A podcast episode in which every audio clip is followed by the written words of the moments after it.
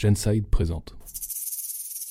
Comment pimenter sa vie sexuelle avec son ou sa partenaire? Tu te sens bien avec ton ou ta partenaire, les sentiments sont toujours aussi forts, mais niveau sexe, c'est pas toujours ouf. Alors, comment pimenter sa vie sexuelle en duo? C'est pas un drame d'avoir des périodes un peu creuses, ça arrive à beaucoup de monde. Dans une étude récente, 34% des Français font l'amour une fois par mois ou même moins souvent. L'important, c'est de ne pas se forcer à entrer dans une quelconque norme. Mais si tu as envie de tenter un peu de nouvelles choses, le nerf de la guerre, c'est de casser la routine. Vous pouvez opter pour des sextos tout au long de la journée pour faire monter la température jusqu'au retrouvailles. Ça crée un sentiment d'attente chez l'autre et surtout du désir. Tu n'es pas obligé d'envoyer des nudes, juste des mots bien choisis peuvent suffire. Créez-vous une bulle à deux avec une atmosphère sexy. Lumière tamisée, huile de massage, autre ingrédient magique, la spontanéité. Parfois, on se laisse guider par la fatigue, le stress ou la flemme.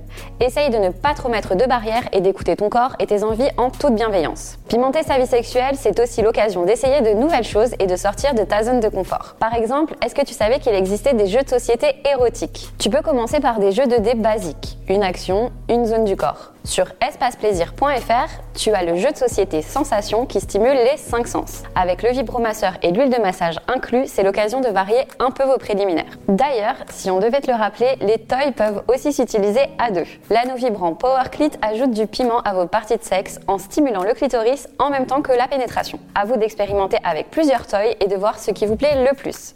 Tu as aussi les jeux de rôle, pas besoin de reproduire les scénarios kitsch de certains pornos.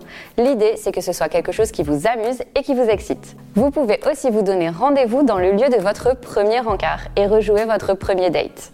Il y a plein de choses à explorer dans la sexualité. La seule limite, c'est vous et vos envies. Parlez de vos fantasmes ensemble, quels qu'ils soient. Ce n'est pas la honte de se dire ce qu'on a envie de faire. Ça peut être d'expérimenter le slow sex, le BDSM et j'en passe de jouer avec la température via des huiles chauffantes ou des glaçons pour encore plus de sensations. N'hésitez pas à lire des livres érotiques ou à écouter des podcasts centrés sur la sensualité, ensemble ou individuellement. Cela stimulera votre imagination et vos envies sexo. Bref, l'idée c'est de prendre son pied et d'entretenir le lien avec ton ou ta partenaire. Et voilà, c'était la question qui du jour.